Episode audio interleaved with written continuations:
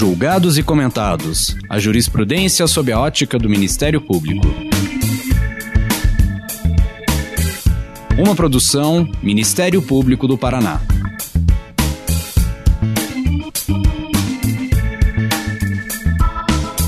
Olá, estamos começando mais um episódio do Julgados e Comentados. Eu sou Eduardo Cambi e hoje abordaremos sobre os novos mecanismos de proteção contra a violência doméstica, a Lei Henri Borel. Para tanto, contamos com a participação de Rogério Sanches Cunha, promotor de justiça do Ministério Público de São Paulo. Hoje vamos conversar sobre a Lei 14.344 de 2022, batizada com o nome da criança de quatro anos que veio a falecer vítimas de maus tratos praticados pelo padrasto no apartamento que vivia com a mãe debateremos quais as novas medidas propostas pela nova lei para coibir os maus tratos e a violência doméstica contra crianças. Em que medida o recrudescimento das leis no âmbito de proteção dos mais vulneráveis tem sido efetivas no combate à violência? Quais alterações promoveram novas atribuições ao Ministério Público e aos conselhos tutelares, além de diferentes formas de responsabilização aos entes envolvidos nos cuidados das crianças. Estas e outras questões serão abordadas nesse episódio. Rogério, seja muito bem-vindo. Antes de nós começarmos a falar sobre esse assunto, conte-nos um pouco mais sobre a sua trajetória profissional e acadêmica. Obrigado. Quero dizer que é um prazer, caro doutor Eduardo Câmbio, é um prazer estar aqui participando desse projeto do MP do Paraná. Quero saudá-lo em seu nome, saudar todos e todas que nos ouvem, cumprimentá-lo também pela forma com que vem liderando o Ministério Público nas escolas, um setor importantíssimo do Ministério Público brasileiro. Se tem um lugar em que o Ministério Público pode trabalhar teses institucionais, é exatamente nas escolas. E sendo liderada por você, esse conjunto de escolas, isso traz uma tranquilidade, um conforto muito grande para todos nós que estamos lidando no dia a dia com várias questões, inclusive com essas questões da lei Henri Borel. Antes, então, até cumprindo essa sua uh, saudável provocação, eu sou promotor de justiça no Estado de São Paulo desde 1999. Eu fui promotor de justiça substituto por dois anos, me promovi no interior, uma pequena cidade perto de Ribeirão Preto, Santa Rosa de Viterbo.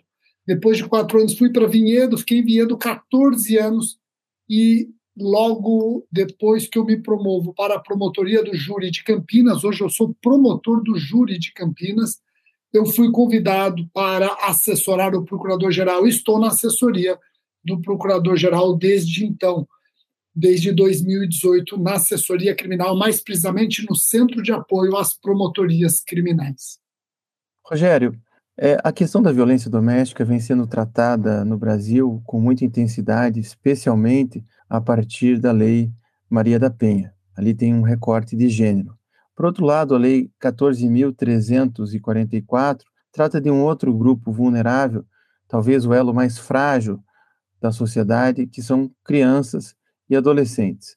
A lei, batizada como Henri Borel, cria mecanismos para a prevenção e o enfrentamento da violência doméstica e familiar contra crianças e adolescentes. Nesse sentido, eu lhe pergunto: qual é a importância dessa lei no contexto das demais leis do país e dos tratados de direitos humanos? Bom, Eduardo, essa sua pergunta é muito interessante e ela me permite fazer um alerta. Eu já escutei, eu tenho certeza que você também já escutou. A lei Henri Borel é uma cópia da lei Maria da Penha. Não é bem assim. Primeiro temos que reconhecer o mérito da lei Maria da Penha, que acabou fazendo esse recorte que você menciona, um recorte de gênero, e foi, nos primeiros anos, demonizada por muitos. Alguns juízes chegaram a declarar inconstitucional incidentalmente, precisou o Supremo, numa ADC, dizer não, esse recorte de gênero é constitucional. Inclusive, a Lei Maria da Penha tem predicados de ação afirmativa. A Lei Maria da Penha, Eduardo, ela pavimentou um percurso extremamente importante para que houvesse leis semelhantes, por exemplo, a Lei Riborel. Então, todos os obstáculos que a Lei Maria da Penha teve que vencer, esses obstáculos, entre aspas, já não são mais encarados como tal na Lei Riborel. Eu vou dar exemplos durante o nosso bate-papo hoje. Então, eu faço questão de salientar que a Lei Maria da Penha foi muito importante para que nós recebêssemos muito bem a Lei Henri Borel. Mas isso não me permite concluir, Eduardo, que eu posso trabalhar a Lei Henri Borel como trabalha a Lei Maria da Penha, ou melhor, que eu vou trabalhar a violência doméstica e familiar da criança e adolescente simplesmente emprestando sistemas de proteção à mulher no mesmo ambiente. Não. São sistemas diferentes. A Lei Maria da Penha deve ser observada subsidiariamente. Nós temos um sistema próprio de proteção e enfrentamento à violência doméstica e familiar de crianças e adolescentes. Te dou um exemplo bem simples, mas eu acho que ele reforça o que eu estou afirmando. Diferentemente da Lei Maria da Penha, aqui na Lei Riborel nós temos não um princípio, um meta-princípio, que é exatamente o meta-princípio da proteção integral à criança e adolescente. Esse meta-princípio ele vai me ajudar a solucionar vários problemas que já estão sendo debatidos. Esse meta-princípio ele pode ser aplicado na Lei Riborel e ele não está presente na Lei Maria da Penha. Só esse exemplo demonstra que não se trata de um recorte e cola. Rogério, a imprensa, quando noticiou a publicação dessa lei, é, fez menção a alguns pontos, como a qualificadora do crime de homicídio praticado contra menor de 14 anos e também a pena de reclusão de 12 a 30 anos referente ao homicídio qualificado, tendo como aumento de pena por ser o crime praticado por ascendente, padrasto ou madrasta, tio, irmão, cônjuge, companheiro, tutor, curador, preceptor, empregador da vítima ou qualquer outra pessoa que exerça autoridade ou cuide dela. Seriam esses os pontos mais relevantes da lei? Ou quais seriam, na sua visão de promotor de justiça e pelas lentes da, daquele que defende há muito tempo os direitos da criança e do adolescente, está preocupado com a violência endêmica que existe na sociedade, quais são os pontos que você destacaria da lei Henri Borel? Esse ponto que você traz é um ponto relevante, mas, na minha opinião, pensando como promotor de justiça, nosso dia a dia, eu vejo um questionamento bem maior quando você olha ou deita as luzes sobre o parágrafo primeiro do artigo 226 do ECA, parágrafo que foi acrescentado pela Lei Riborel. Mas antes de eu enfrentar esse parágrafo primeiro, que na minha opinião é o parágrafo que está sendo objeto de mais discussão e de divergência, indisfarçável controvérsia, deixa eu falar rapidamente sobre essa nova qualificadora nova qualificadora no homicídio. Antes da lei Henri Borel, homicídio cometido contra pessoa menor de 14 anos era uma causa de aumento de pena. Uma causa de aumento que incidia no homicídio simples ou no homicídio qualificado. A pena era aumentada de um terço. Então, homicídio contra pessoa menor de 14 anos, não importa se simples ou se qualificado, a pena antes da lei Riborel era majorada de um terço. Com a lei Henri Borel, eu não aplico mais essa causa de aumento. Aliás, eu já adianto, Eduardo, esse homicídio contra a pessoa menor de 14 anos não tem mais como ser um simples homicídio. Ele necessariamente é um homicídio qualificado, uma pena de 12 a 30. Não só o legislador com a lei Henri Borel cria essa nova qualificadora, então, agora, o parágrafo 2 do artigo 121 tem nove incisos. Crime contra pessoa menor de 14 anos é o inciso 9, como também cria causas de aumento de pena específicas do homicídio qualificado por ser a vítima pessoa menor de 14 anos. Insisto, causas de aumento de pena que são aplicadas somente quando a vítima for pessoa menor de 14 anos. Eu tenho o aumento de pena quando a vítima menor de 14 anos era também pessoa com deficiência ou pessoa doente onde a doença era um fator de maior vulnerabilidade. E aumenta-se a pena também quando o sujeito ativo, como você leu aí, o sujeito ativo é ascendente, padrasto, madrasta e por aí vai. Agora chama atenção finalzinho. Ou por qualquer outro título tem autoridade sobre a vítima. Isso é importante. O legislador ele não tem como prever todas essas hipóteses de ascendência no sentido de domínio do sujeito ativo sobre o sujeito passivo, pessoa menor de 14 anos. Ele deu exemplos. Ele deu exemplos. Ele encerra de maneira genérica, permitindo a interpretação analógica. O juiz, analisando o caso concreto, pode encontrar outras situações de domínio. Eu vou dar um exemplo corriqueiro: a babá. A babá vai responder por esta causa de aumento se matar criança, pessoa menor de 14 anos que está sob seus cuidados.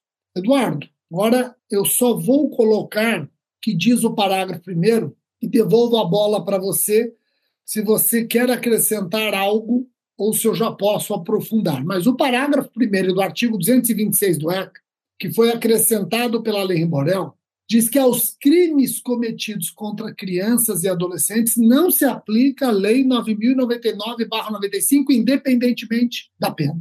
Então veja só, Eduardo, o que fez o legislador.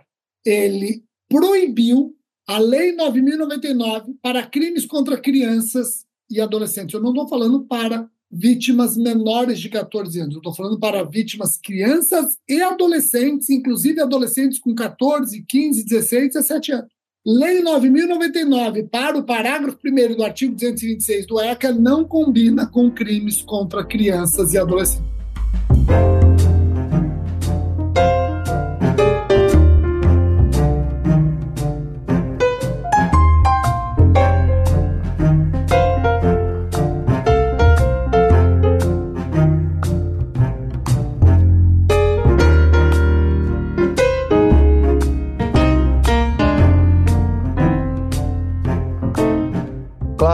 Vai, vai surgir uma, todo um problema hermenêutico, não é, Rogério? A alteração se deu no Estatuto da Criança e Adolescente, nós temos a Lei Henri Borel, temos o Código Penal, é, então, porque o, ECA, ele não concentra a tipificação de todos os crimes contra criança e adolescente, existe toda uma necessidade de um diálogo de fontes, de, um, é, de uma hermenêutica jurídica, como é que você resolve é, essa questão de interpretação? Pois é, Eduardo, e vou além, viu? Se você der uma olhadinha nos crimes contra crianças e adolescentes previstos no ECA, dificilmente esses crimes são rotulados como de menor potencial ofensivo. Sim, admitem suspensão condicional do processo. Muitos deles admitem suspensão condicional do processo, mas raramente crime cometido contra criança e adolescente no ECA raramente recebe rótulos de crime de menor potencial ofensivo. Então, será que o legislador, ao colocar essa proibição no ECA, quis restringir aos crimes do ECA? Ou, independentemente de estar no ECA, ela tem uma musculatura bem maior, uma abrangência bem maior, acaba alcançando qualquer crime contra criança e adolescente previsto no ECA ou fora do ECA. Então vamos lá. Eu já vou revelar aqui para quem nos ouve que são duas correntes que estão dentro. Na verdade, são três, viu, Eduardo? vou deixar. Até temos mais, mas eu vou falar das principais. São três correntes. Uma primeira corrente diz o seguinte: com a lei Riborel, lei 9099, não combina mais com crimes contra criança e adolescente, independentemente de o fato de o crime estar no Código Penal ou fora do Código Penal, no ECA ou fora do ECA. É crime contra criança e adolescente? Não importa o local não importa o sítio em que se encontra o tipo penal, eu não aplico mais Lei 9.099. Essa é a primeira corrente. A segunda corrente diz o seguinte: calma, independentemente do sítio, eu não aplico mais a Lei 9.099 para crimes cometidos contra criança e adolescente, desde que no ambiente doméstico e familiar. Então, calma, não, não estou aqui trazendo essa abrangência impressionante da primeira corrente. concordo que nós não estamos limitados aos crimes do ECA. Eu estou também proibindo a Lei 9.099 para crimes fora do ECA, mas desde que sejam crimes cometidos no ambiente doméstico familiar. E a terceira corrente, Eduardo, eu já adianto que é a corrente que eu e o Tiago Pierobon, colega nosso do Ministério Público do Distrito Federal e Territórios, um pensador que nós temos do Ministério Público Brasileiro, eu e o Tiago ficamos com a terceira corrente. Nós entendemos que a proibição é somente para crimes previstos no ECA. E deixa eu tentar explicar por quê, Eduardo. Primeiro motivo, topográfico. O legislador, diferentemente do que fez na Lei Maria da Penha, que deixou essa proibição na própria Lei Maria da Penha, aqui na Lei Riborel, ele, legislador, não deixou na Lei 14.344, mas a Lei 14.344 resolveu proibir no ECA. O 226 caput está dialogando com os crimes do ECA. Então, o parágrafo primeiro não pode dialogar com outros crimes. O parágrafo segue o espírito do caput.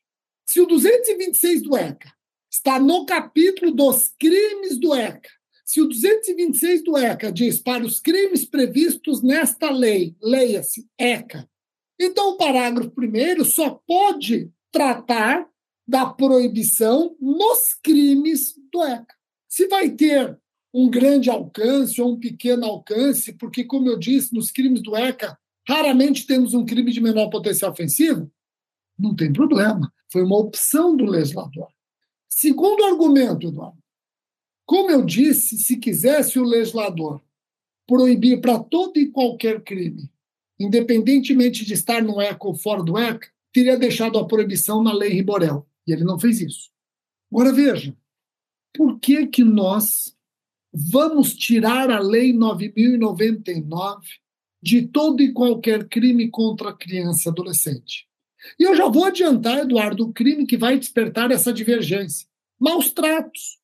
Maus tratos. Esse crime está no Código Penal, é de menor potencial ofensivo.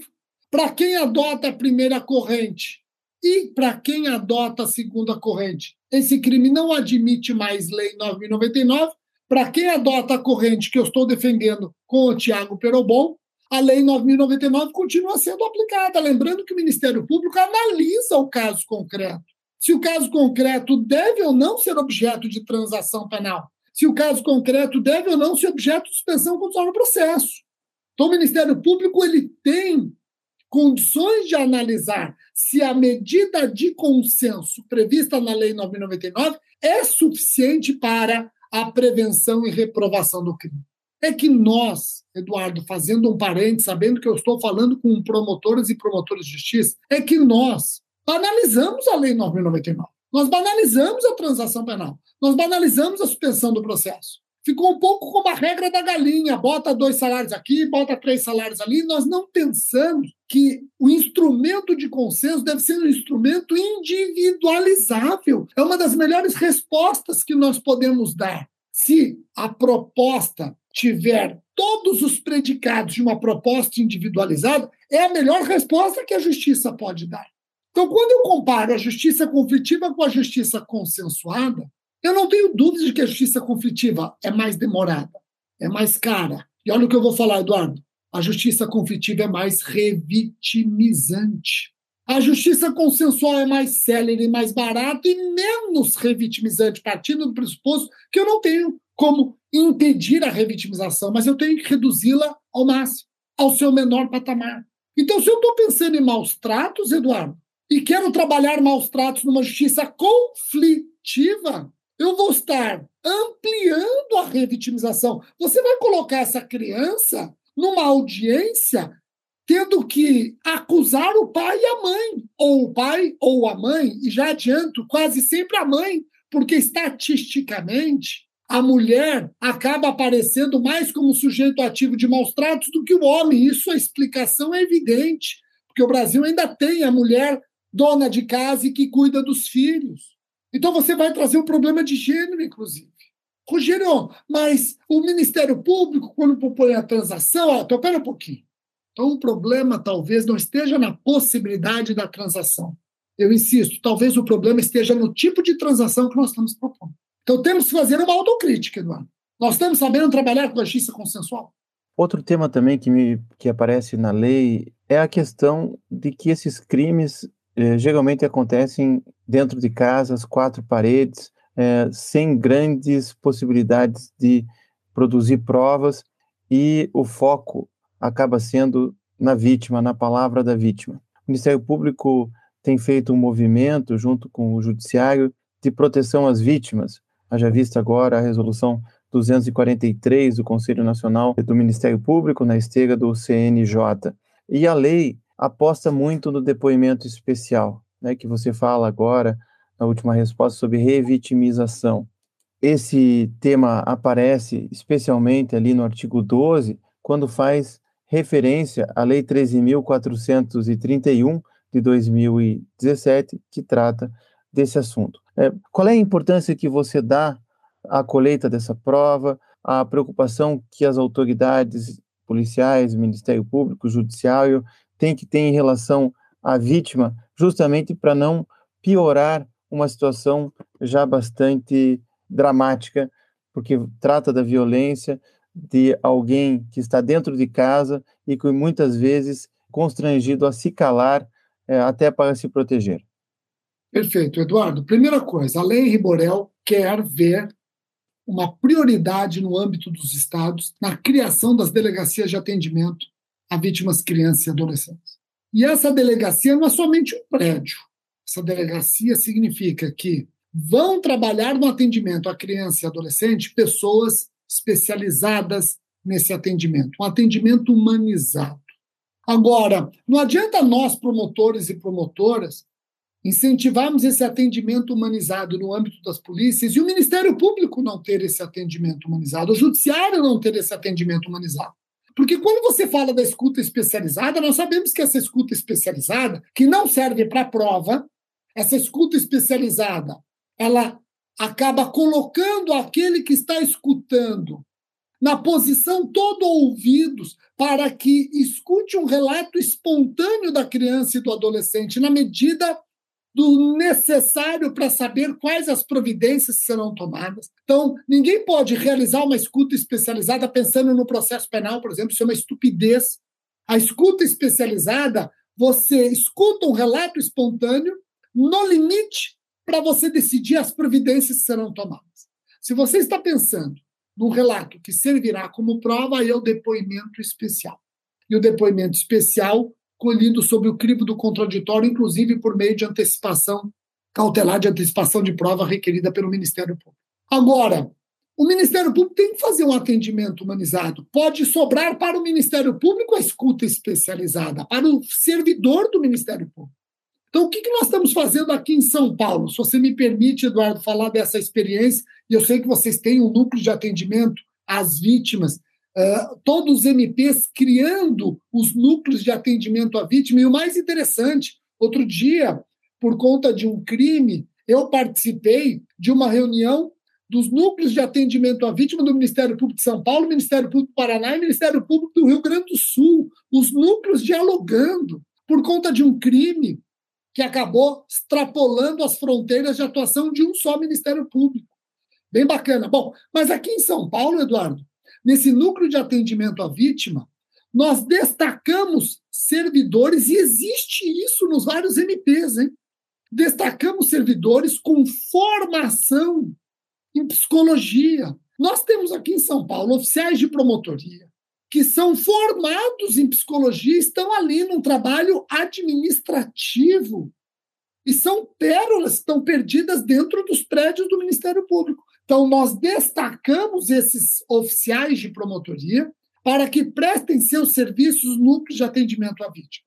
Eles não vão fazer nenhuma orientação psicológica, Eduardo, nem podem, eles são oficiais de promotoria, não estão atuando como psicólogos, mas são pessoas capacitadas para fazerem o atendimento humanizado que se espera.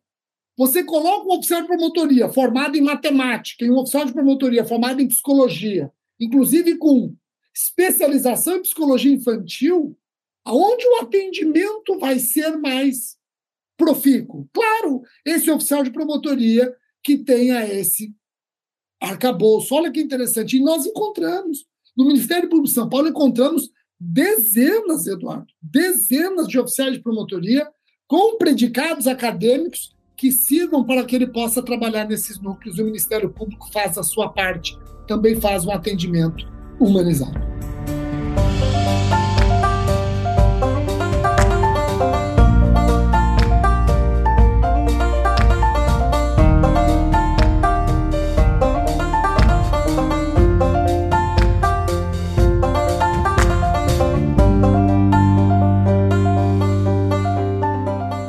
Rogério, é, o caso Henry Borel joga a luz para um problema que, que já é conhecido, que é o problema da violência. E o problema da violência espelha uma sociedade que é hierarquizada, uma sociedade que estruturalmente tem as suas patologias sociais. E a vítima, muitas vezes, é a criança e o adolescente. A gente já vem, eh, mesmo no âmbito jurídico, com várias leis, a lei da palmada, por exemplo, e, e outras leis, o próprio Estatuto da Criança e Adolescente, preocupado com essa temática. E dentre essa preocupação está a questão da subnotificação dos casos que não são, que não chegam às autoridades e que sequer são apurados. A lei Henri Borel, ela no artigo 23 e no artigo 26, ela criminaliza determinadas condutas, né? Impõe o dever de qualquer pessoa que tenha ciência de ação ou omissão caracterize violência doméstica, de comunicar o fato imediatamente às autoridades competentes e deixa isso ainda mais contundente, né? É, porque tipifica a conduta de deixar de comunicar à autoridade pública a prática de violência doméstica e familiar contra criança e adolescente. Então, é, eu gostaria que você tratasse desse assunto. Criminalizar a não comunicação vai proporcionar, na sua visão, um maior número de intervenção das autoridades públicas e o que mais a gente precisa fazer em termos culturais, educacionais, é, para que possamos prevenir a violência contra criança e adolescente, ao invés de nos preocupar com a repressão desta violência.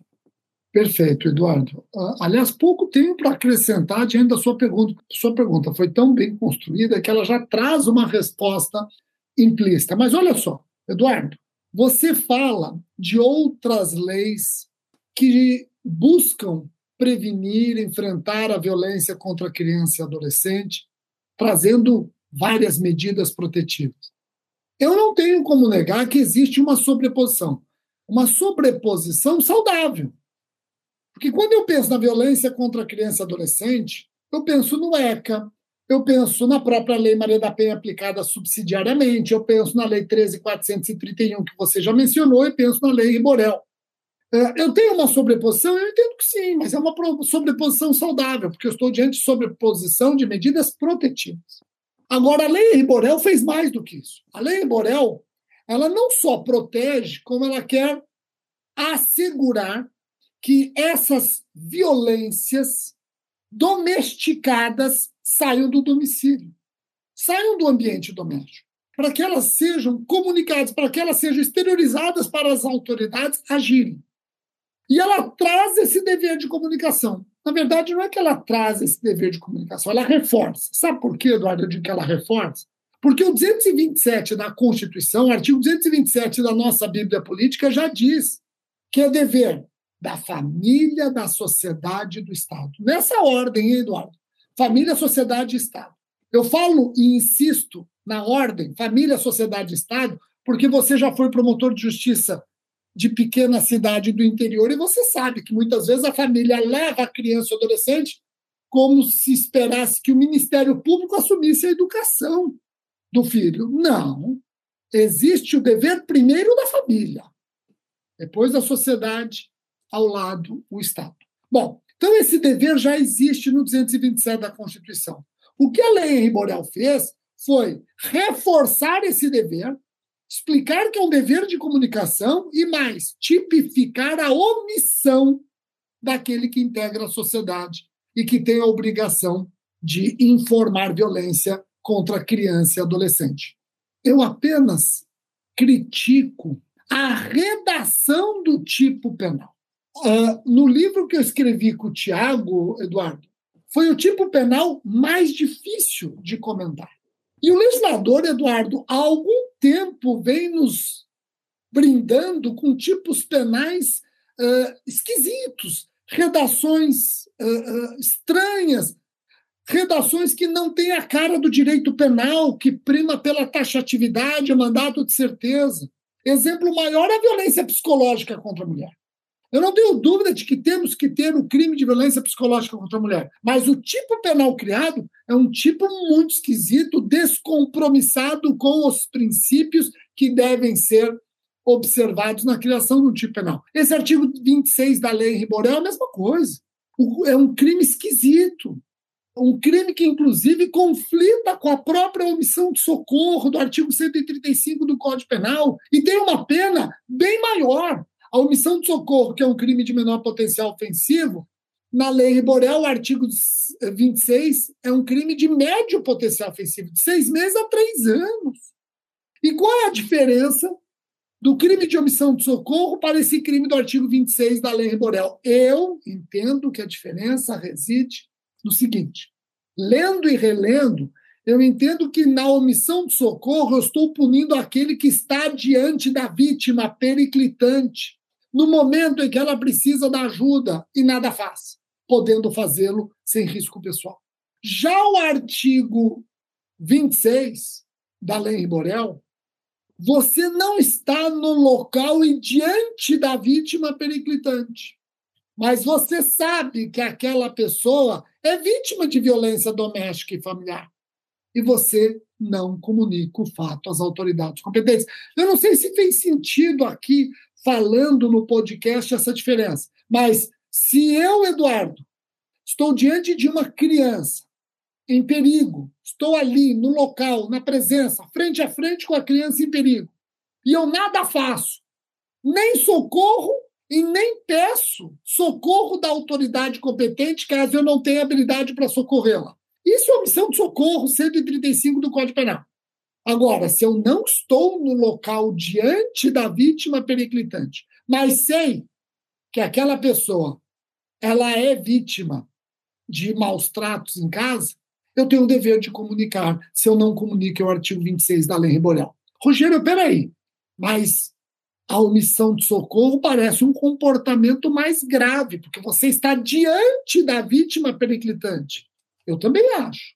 Mas quando você examina as penas, Eduardo, você assusta. Porque apesar da omissão de socorro punir um comportamento mais grave, a pena é bem menor. Enquanto que no artigo 26 da Lei Reborel, onde o comportamento me parece menos grave que o 135 do Código, a pena é de seis meses a três anos. Outra temática que está conectada com essa, Rogério, foi a alteração recente da lei de alienação parental, né? É interessante e curioso porque a lei 14.340, que saiu alguns dias antes da lei Henri Borel, se preocupou muito com essa o uso abusivo da alegação da alienação parental e alterou, inclusive, o parágrafo 3 do artigo 157 do ECA para dizer que liminar para retirar o, o poder familiar, o pátrio poder, o poder familiar, a guarda, tem que ser precedida de entrevista com criança ou adolescente perante equipe multidisciplinar e oitiva de outra parte. Ou seja, também não dá para a gente passar a mensagem de que a gente precisa ampliar as notificações é, de violência sem tomar o cuidado também de apurar esses fatos, até para não causar injustiças. Você pensa assim também? Perfeito, perfeito. Porque veja, imagina o seguinte, Eduardo, imagina a quantidade de informações que os órgãos receptores vão começar a receber e imagina a qualidade dessas informações.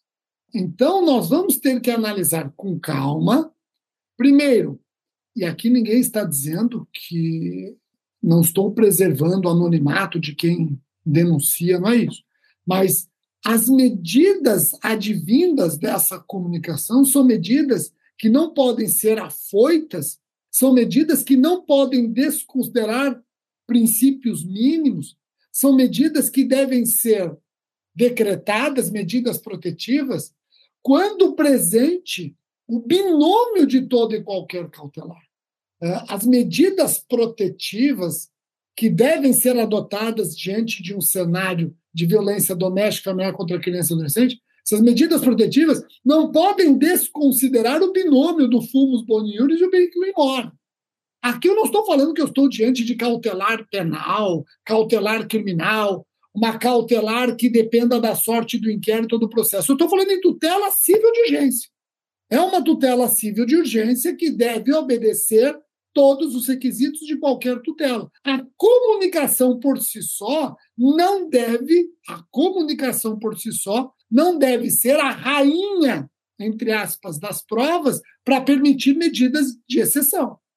Concordo com você que o Estado tem que saber lidar com isso para evitar um denuncismo, para evitar uh, aquilo que nós já percebemos no âmbito do, do, das varas de família, alienação parental e por aí vai.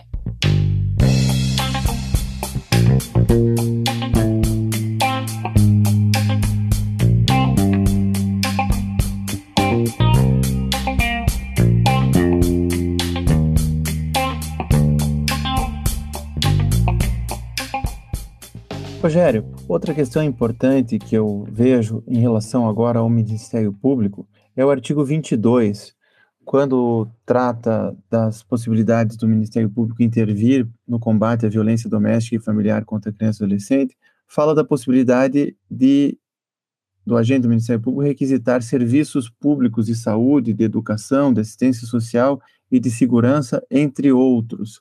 O que remete àquela ideia do promotor de justiça é, que proteja direitos da infância e adolescência, de trabalhar em rede.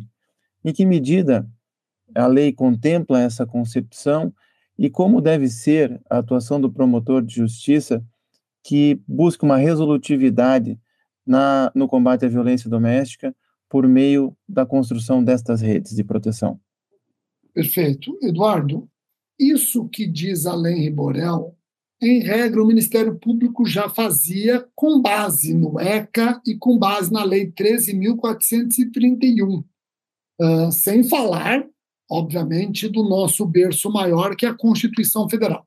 Então, o Ministério Público ele já tinha esse compromisso de atuação em rede.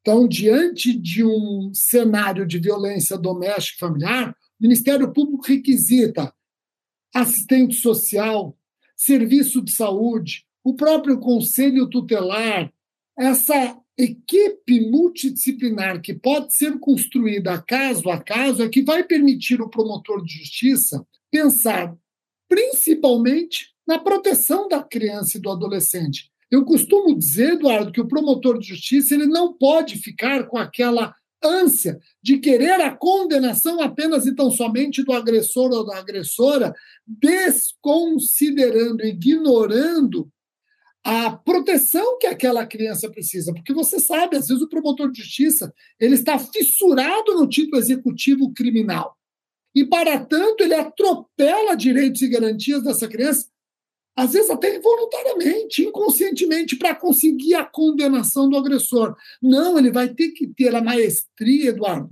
de não somente buscar a condenação do agressor ou da agressora, mas proteger a vítima.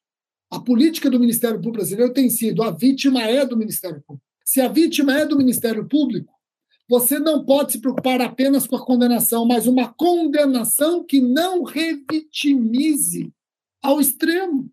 Eu, eu, eu vou te até eu vou até falar para você o que acontece aqui em São Paulo e como eu atendo os colegas, que eu acho que vai resumir bem o que eu acabei de te dizer. O colega me liga e diz: Rogério, eu estou com um caso aqui de estupro contra uma criança. Sim. E eu estou achando, Eduardo, que ele vai me perguntar como que eu devo tratar a proteção dessa criança, como que eu devo cuidar para que essa criança esteja assistida do ponto de vista da saúde, ponto de vista social, ela não pode parar de estudar, eu tenho que blindá-la para que ela não fique revivendo. Sabe quando você pensa no promotor com essa cabeça? Não, ele liga dizendo o seguinte: na minha comarca não tem depoimento especial, na minha comarca não tem equipe multidisciplinar, na minha comarca não tem como fazer o depoimento como manda a lei 13.431. Eu quero saber o que, que eu faço. Eu preciso ouvir essa criança em juízo. Espera um pouquinho. Veja que a preocupação dele, Eduardo, é apenas e tão somente com a condenação do agressor. Não que não seja uma preocupação legítima. É legítima é a nossa missão que nos permite existir. Somos uh, titulares exclusivos da ação penal pública. Então, claro que eu tenho que preocupar com a condenação, mas eu não posso ficar preocupado com a condenação apenas. Eu não posso esquecer que aquela criança ela precisa de medidas de assistência à saúde, educação, assistência social e tem que andar lado a lado. Uma condenação que revitimize ao extremo é uma péssima condenação para a vítima.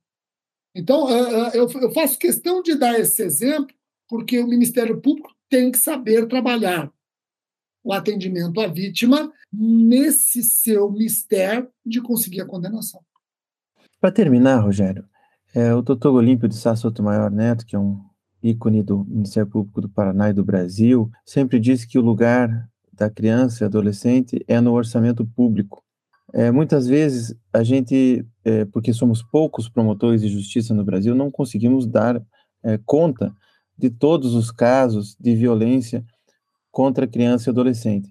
E se preocupa cada vez mais com a, é, com a defesa dos direitos fundamentais, com o processo estrutural, com as políticas públicas. De que modo você vê a, a possibilidade de nós trabalharmos coletivamente dentro desse tema da violência doméstica e familiar contra crianças e adolescentes? Bom, uh, primeiro que eu concordo absolutamente com essa observação, doutor Olímpio. E o que, que nós temos feito em São Paulo? Nós temos feito o seguinte: aqui nós temos sempre recomendado aos promotores, quando se deparam com um caso envolvendo violência doméstica familiar contra a mulher, não atue sozinho. Então, por exemplo, é, você falou da rede. Quando você pensa na rede, você pensa no Ministério Público construindo uma rede com órgãos externos. Não, nós também temos que pensar numa atuação em rede interna. Nós temos que pensar o promotor criminal atuando em conjunto com o promotor da infância e juventude, o promotor criminal atuando em conjunto com o promotor da infância e juventude, com o promotor do patrimônio público, o promotor criminal atuando juntamente com o promotor da infância, o promotor do patrimônio, o promotor da saúde e o promotor da segurança pública. Então, você com essa atuação em rede interna, você consegue trazer essa sala saudável para a criança e adolescente vítima de violência doméstica familiar.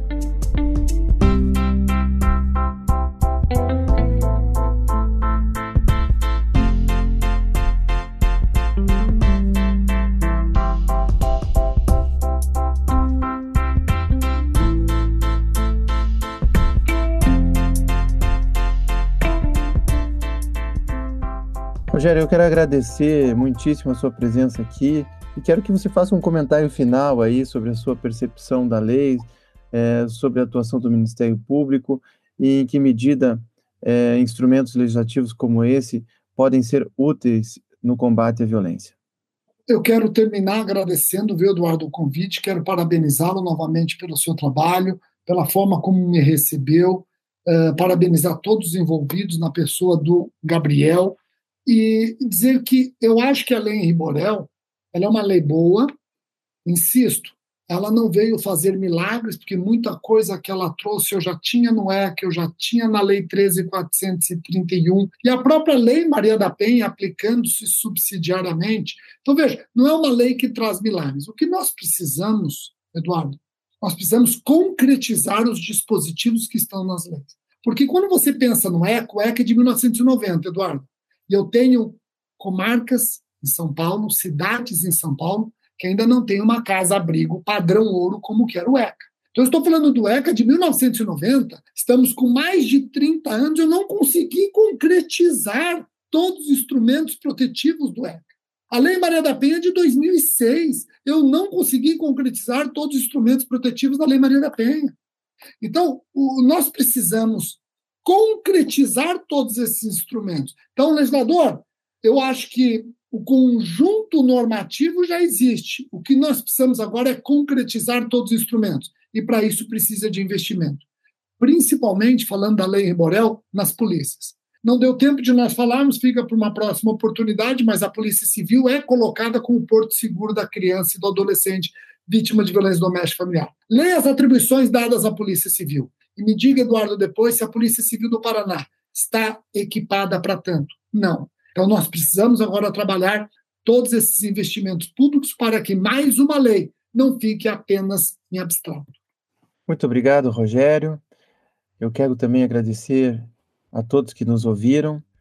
Não se esqueça de curtir ou se inscrever em nossas redes sociais e assinar nosso podcast no aplicativo de sua preferência. Você também pode participar da elaboração dos julgados e comentados. Para sugerir um tema, encaminhar dúvidas ou comentários, envie para a gente no e-mail julgados e comentados mppr.mp.br ou pelas nossas redes sociais. Muito obrigado e até a próxima.